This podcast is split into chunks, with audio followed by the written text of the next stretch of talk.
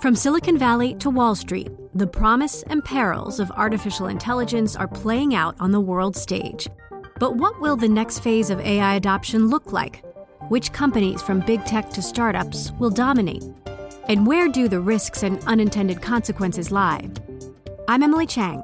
Join me at Bloomberg Tech in San Francisco, May 9th, to answer many of the industry's burning questions, alongside Snap's Evan Spiegel, Xbox President Sarah Bond, OpenAI's Brad Lightcap, top researcher Dr. Fei Fei Li of Stanford, and many more.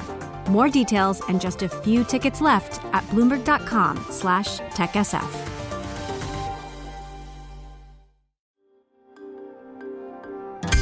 Le entregamos todo lo que necesita saber para comenzar el día. Esto es Bloomberg Daybreak para los que escuchan en América Latina y el resto del mundo. Buenos días y bienvenido a Daybreak en español. Es 27 de octubre de 2021, soy Eduardo Thompson y estas son las principales noticias. Las acciones europeas retroceden y los futuros en Wall Street están estables, los bonos del tesoro suben y el Bitcoin cae bajo 60 mil dólares. El petróleo retrocede ante las señales de una recuperación de los suministros en Estados Unidos. Los inversionistas siguen desmenuzando resultados trimestrales. Las acciones de Deutsche Bank caen luego que reportó cifras mixtas. Alphabet, la matriz de Google, informó ventas mayores a lo previsto, pero los resultados de servicios de nube y YouTube decepcionaron. A Microsoft le fue mejor. Sus ingresos y ganancias superaron las estimaciones gracias a su servicio de nube. Las cifras de Twitter cumplieron con las expectativas. Entre las empresas que reportarán pronto están Ford, Boeing, McDonald's y Spotify. La criptomoneda llamada Shiba Inu, una de las favoritas de Elon Musk, subió cerca de un 13% luego que más de 330.000 personas firmaron una petición para que se agregue a la plataforma Robinhood. Ahora es la undécima criptomoneda más grande del mundo, con un valor de mercado de casi 24 mil millones de dólares.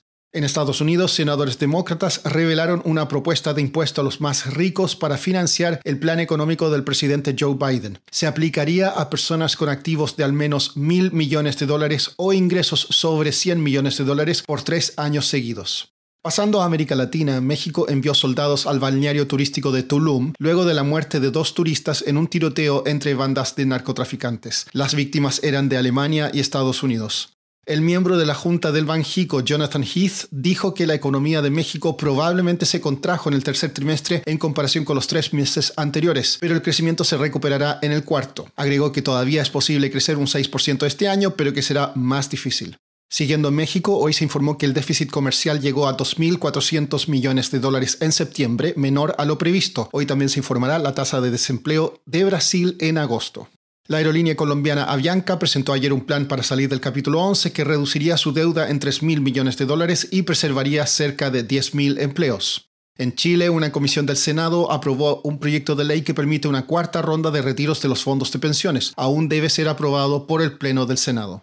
Brasil informó ayer un aumento mayor a lo previsto en la inflación en la primera mitad de octubre, justo un día antes de una esperada reunión de su Banco Central. María Eloísa Capurro, periodista de Bloomberg News en Brasilia, nos comenta el escenario para los precios en el país y qué se espera de la autoridad monetaria.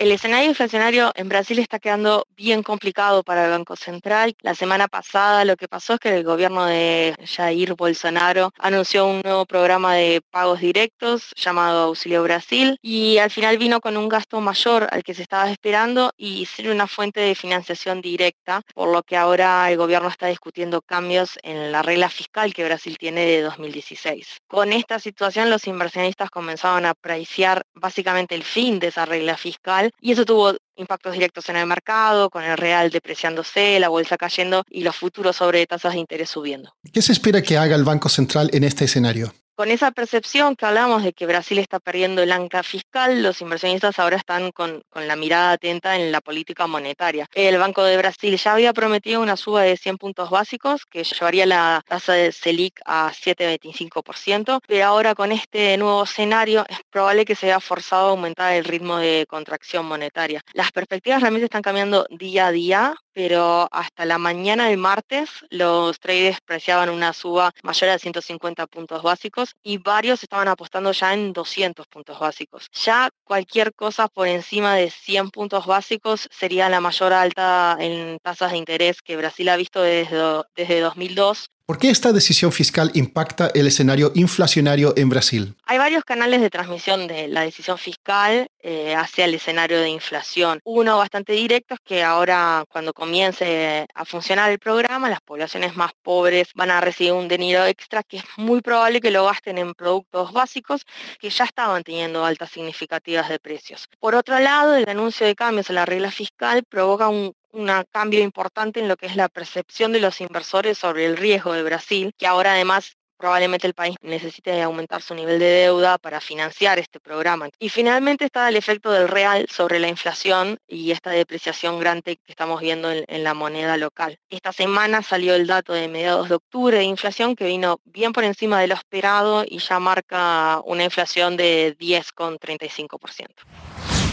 Por último, el FMI quiere saber dónde se fue todo el dinero que entregó por el COVID. La entidad asignó préstamos de emergencia por 118 mil millones de dólares a 87 países y ahora quiere ver los recibos antes de entregar nuevos créditos. Solo un puñado de países ha cumplido. Eso es todo por hoy. Soy Eduardo Thompson. Gracias por escucharnos. Para conocer todas las noticias que necesita para comenzar el día, revise Daybreak en español en la app Bloomberg Professional. También puede personalizar Daybreak para recibir las noticias que desee. Eso es todo por hoy. Sintonice mañana Bloomberg Daybreak